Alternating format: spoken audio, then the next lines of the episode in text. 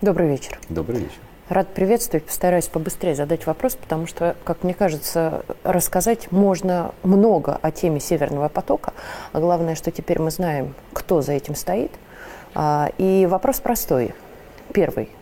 Накажут ли тех, кто явился исполнителем? И теперь, мне кажется, сомнений даже у мира нету, кто все-таки стоял за взрывами. И э, самый главный вопрос – а что Россия в очередной раз должна промолчать, успокоиться и смотреть на это, ну, как, ну что ж, сойдет, ну, бывает, и такое случается в нарушении международного права, человеческого права, самое главное, а, в нарушении, наверное, даже военных вещей, ведь это, по сути, нападение?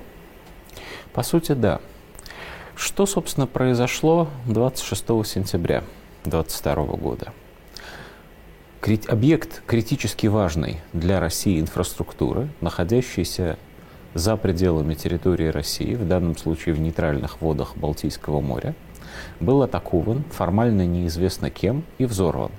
То есть была произведена диверсия.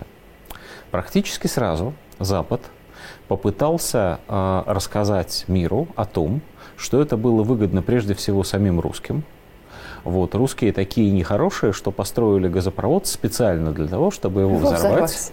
Да, но не просто так, а чтобы не дать дешевого газа Германии и таким образом обрушить германскую экономику. Ну, сразу невооруженным глазом было видно, что взрыв газопровода выгоден не России, а выгоден он США и частично Норвегии, которая, хотя и очень маленькая страна, там всего 5 миллионов жителей, но которая, тем не менее, является одним из главных поставщиков природного газа и нефти на европейский рынок, особенно если учесть, что нефти и газа в расчете на одного жителя там едва ли не больше, чем где бы то ни было в мире. Это такой клондайк. А поэтому неудивительно, что практически сразу тогда же немцы, вот, которые, конечно, подчиняются американцам, но дураками все-таки не являются, очень осторожно, но все-таки на уровне целого генерального прокурора своей страны начали перечислять страны, которым это может быть выгодно. И в этом списке была, да, конечно, Россия, ну как без этого, но и в этом смысле была и Норвегия, и Польша, и Великобритания, и Соединенные Штаты Америки. Что происходит сейчас? И это очень, на самом деле, тут не, не то, что скрытый смысл. Тут вообще меняются представления о том, как работают на Западе медиа, средства массовой информации, и в каком отношении они находятся с государственной властью. Потому что человек, который опубликовал на своем ресурсе расследование, согласно которому лично президент Байден 9 месяцев изучал Готовил. вопрос да, о том, как лучше совершить эту диверсию и в конце концов отдал соответствующий приказ, этот человек по фамилии Херш – это не просто какой-то журналист-расследователь. Это тот самый Херш, лауреат Пулицеровской премии, причем за что? Это человек, которого на самом деле должен был бы знать каждый советский школьник еще 30 лет назад. Потому что именно Херш рассказал миру о трагедии деревни Сангми во Вьетнаме. Именно Херш сделал так, что это не замели под ковер, а вытащили а командира роты, которая устроила там этот кошмар и расстреляла не менее 109 невинных человек, судили и наказали. И он на этом не остановился. Это тот самый Херш, который поведал миру про э, тайные бомбардировки Камбоджи американской авиации. Это тот самый Херш, который поведал миру о э, том, что делала ЦРУ в, э, в Ираке по приказу Буша. И мало того, это тот самый Херш, который поведал миру о том, что творилось в страшной тюрьме Абу Грейб. А теперь самый главный И... вопрос. Да. Почему он жив? Это, кстати, хороший вопрос. Почему он жив? Потому что в Америке до самого недавнего времени существовала, конечно, не полная свобода слова, но там существовало определенного рода уважение – к тому, что пишут люди, скажем так, которым можно и даже которым положено. Опять-таки, он не сам по себе Херш. Он журналист до, самого, до недавнего времени крупнейшего американского издания, серьезнейшего «The New Yorker». Вот журналисту Нью-Йоркера можно, а не прислушиваться к журналисту Нью-Йоркера, опять-таки, до недавнего времени было нельзя. Поэтому американская армия могла его ненавидеть, она могла ему желать всего плохого, но не судить лейтенанта, который устроил это в деревне Сангми, американская армия не могла. Это был определенного рода порядок, сдерживающий фактор для всесильных вообще-то американских военных и американских разведчиков из. То есть можно делать все, что угодно во благо Америки, но тихо. Так считалось, так было. А если это выплывает на поверхность, то хотя не, ну, не знаю, как насчет не один, но хотя большинство американцев не сочувствует, значит, этим несчастным арабам в тюрьме Абу Грейб, но, ну слушайте, ну так же нельзя, мы же все-таки джентльмены, так нельзя. И поэтому, значит, этого генерала надо наказать, надо наказать и так далее. Что происходит сейчас? Херш тот же самый. Расследование ровно настолько же убедительное, как и раньше. И нет человека, ну, во всяком случае, ну, кроме русских либералов, которые эмигрировали за рубеж, которые, конечно, сказали, что это все неправда, так не может быть, серьезных людей в Америке или в Европе, которые сказали бы, нет, он ошибся, нет, он пользуется неверными источниками. Нет, он все придумал. Никто Там этого тишина. не говорит. Да. Что это означает? Это значит, что ровно так же, как с деревней Сагангми и как с тюрьмой Абу Граиб, все признали, да, к сожалению, это факт.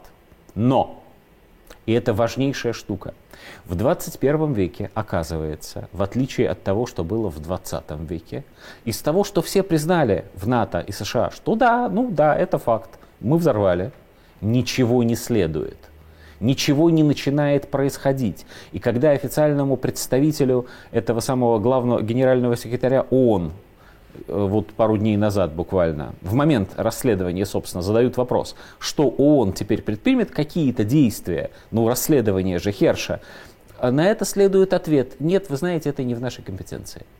И все. И никакой Джо Байден не будет оправдываться перед американской общественностью и не выставит на посмешище какого-нибудь условного генерал-лейтенанта, который, значит, это сделал, а президент как бы был не в курсе. А можно следствие да. еще одно? Предвестник Конечно. этого. Вспомни то, что произошло с твиттером Трампа. Твиттер президента был просто удален. Совершенно, совершенно справедливо. Отношение к свободе слова в Соединенных Штатах принципиально изменилось. Во-первых, свобода слова – это у кого надо свобода слова. А во-вторых, даже из факта опубликованного расследования не происходит никаких действий. И именно в связи с этим возникает очень важный вопрос. Вот еще там N лет назад, в 20 веке, а Россия, если бы что-то подобное случилось, имела бы довольно э, серьезный набор возможностей. И большая часть этих возможностей лежала бы в поле дипломатии и международных юридических процедур. И если бы расследование показало, что США виноваты, США сквозь зубы, там, отмазывая своих участников, рассказывая про то, какие русские плохие, но все-таки сказали бы, да, действительно, накладочка вышла, нужно компенсировать. Виноват вот тот. Да, извиниться, вот да. генерал, который, да. значит, превысил свои полномочия, мы его сейчас посадим в тюрьму, и дальше будем как-то с вами взаимодействовать. Сейчас никаких этих возможностей у нас больше нет. Больше не существует международных институтов ни в Европе, ни в мире, ни на уровне ООН, ни на уровне там G7, ни на уровне G20, ни на каком уровне нет, куда можно было бы прийти и сказать, смотрите, они нарушили правила. Мы не нарушали правил. Давайте все вместе скажем им, что так нельзя, и вернемся в дипломатическое русло.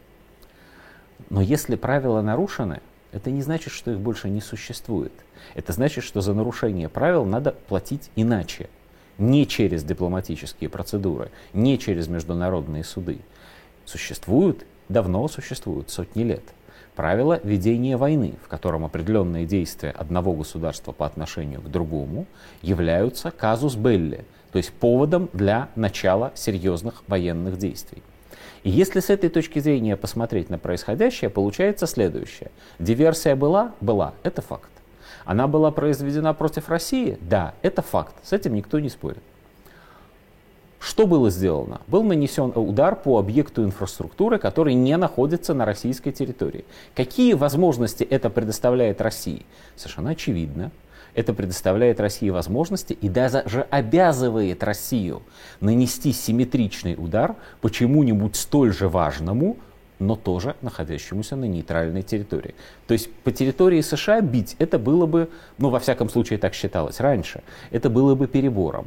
А вот найти какой-то объект, который не на территории США, но который очень больно, Вот это было бы правильно. И, в общем, до Первой Ну, у них мировой войны газопровод все так и есть. делали. У них есть газопроводы, у них есть разного рода станции для перекачки там сжиженного природного газа, но есть еще один интересный объект, я не сам это придумал, я читал очень э, важного нашего международного журналиста Алексея Пелько, вот, который написал у, у себя следующее в своем телеграм-канале. Пелько написал, слушайте, но ведь э, нейтральная территория, это ведь в том числе и космос, а в космосе спутники связи. В частности, спутники связи Илона Маска. А ими пользуется украинская армия. Вот на этом намеке, мне кажется, можно прерваться, потому что все, все ясно уже. Хорошо, спасибо большое. Спасибо.